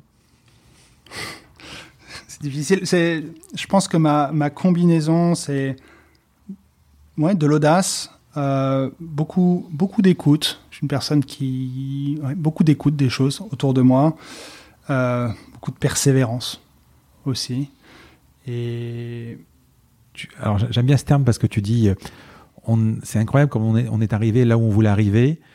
Il y a ce terme anglais hein, qui vient de l'anglais qui s'appelle délivrer. Vous, êtes en train de délivrer, vous avez délivré. Ça a été, quand tu regardes juste derrière, ça a été compliqué quand même. Bah, tout ne sait pas. Euh, il y, a toujours des itérations. Enfin, il y, y, a plein de ratés dans ce, dans ce qu'on fait. Mais le, c'est peut-être le dernier point de ma combinaison. C'est, je pense aussi, beaucoup de chance. Euh, euh, ça revient un peu sur cette, sur cette maxime dont je te parlais. Mais beaucoup de chance dans ce qu'on entreprend. Euh, des choses qui marchent pas, mais euh, cette capacité finalement à rebondir et d'arriver à, à, apprendre de ça et d'arriver à faire des, des choses exceptionnelles. Alors, je sais que tu as des rendez-vous derrière. Merci de m'avoir consacré ce temps-là. Franchement, je passais encore un, je le dis à chaque fois, ça, ils vont se dire, il dit toujours ça. Mais encore une fois, j'ai passé un super moment. Moi aussi, j'ai été ravi. Merci à bientôt. Au revoir. À bientôt, Rodolphe. Je vous remercie d'avoir écouté cet épisode. Comme promis, voici le code de réduction pour commander sur papeo.fr. C'est la combinaison, tout en majuscule. Je vous offre 10% de remise sur votre première commande. Parlez de ce podcast à vos amis ou à vos collègues de bureau. Partagez-le le plus possible Abonnez-vous en cliquant sur le petit bouton S'abonner dans votre application mobile ou sur euh, votre ordinateur. Ainsi, vous serez averti dès qu'un nouvel épisode est en ligne. Je sillonne la France pour vous proposer de nouveaux invités. C'est vraiment beaucoup beaucoup de travail. Ce n'est pas mon métier, vous l'avez peut-être compris. C'est une passion que je pratique en dehors de mon job. Si vous avez apprécié cet épisode, dites-le moi avec des étoiles. 5 de préférence sur Apple Podcast, anciennement iTunes et d'y ajouter un gentil commentaire, ça me fera plaisir. Ça me permettra également de remonter dans les classements. Et puis si vous n'êtes pas Apple, c'est pas grave, parlez-en autour de vous, partagez sur les réseaux sociaux, c'est prévu sur votre application de podcast préférée. Enfin, vous pouvez vous abonner sur lacombinaison.fr pour être averti dès qu'un nouvel épisode est en ligne. Je suis Frédéric Azoulay, n'hésitez pas à me faire remonter vos remarques, vos questions, mais aussi des invités que vous aimeriez entendre je vous dis à bientôt.